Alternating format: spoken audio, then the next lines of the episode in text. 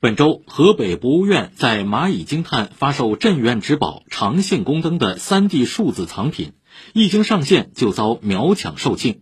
而另一边，河南博物院盘点年度明星创文，就考古盲盒一个单品便创造了三千万的年营业额。如何用数复制，助推中华文化创造性转化、创新性发展，成为文博行业年度总结热议的焦点。请听报道。虽然河南博物院二零一九年文创才刚刚起步，但以火出圈的文创产品考古盲盒为例，根据最新数据统计，今年卖出超四十万个，为该院创造了三千万营业额，使全年文创营业额比去年八百万翻了近五倍。河南博物院党委委员工会主席史自强表示，博物馆人不能恪守传统观念，对蓬勃发展的文创需求作壁上观。考古盲盒刚开始的时候。我们每天只卖一秒钟，不是说饥饿营销，是因为产能跟不上。我们后来一天上了一千二百个或者是一千五百个，两秒钟就没了，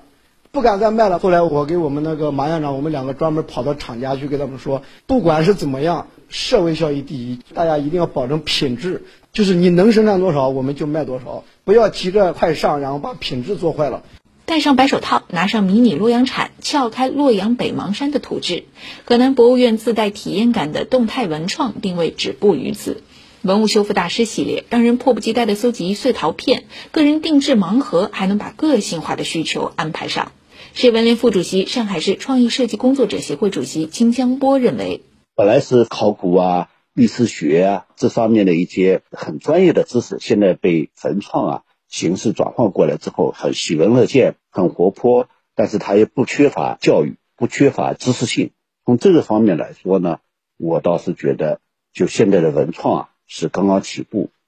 北京冬奥会火种灯的创意源于国宝级文物长信宫灯，而把宫灯以文创形式活泼出圈的推手，则是河北博物院。走进那里的文创商店，长信温饼、长信暖茶、长信搪瓷杯，让游人与历史文化零距离接触。最近，长信宫灯 3D 数字藏品上线，遭秒抢售罄。河北博物院副院长赵志良说：“数字藏品把文物背后历史文化以更年轻化的体验方式传递出来。这个长信宫灯是一九六八年出土，最突出的是蕴含它的环保理念，烟灰通过釉壁吸入体内，以避免室内的污染。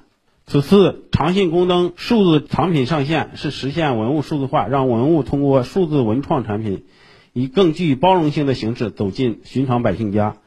数字藏品是使用区块链技术生成的唯一数字凭证，对应特定的作品、艺术品。以蚂蚁集团宝藏计划为例，目前已有十七家博物馆加入，并陆续发行数字藏品。中国传媒大学文化产业管理学院执行院长张宏生对 NFT 技术的研究价值进行了分析，并提出，文化经济将是未来数字经济时代的重要部分。每条生产链、每种社会服务、每个物质产品都将体现出文化和符号。的力量，NFT 实质上对我们提出了一个命题：怎么让基于数字空间的创意劳动的价值认定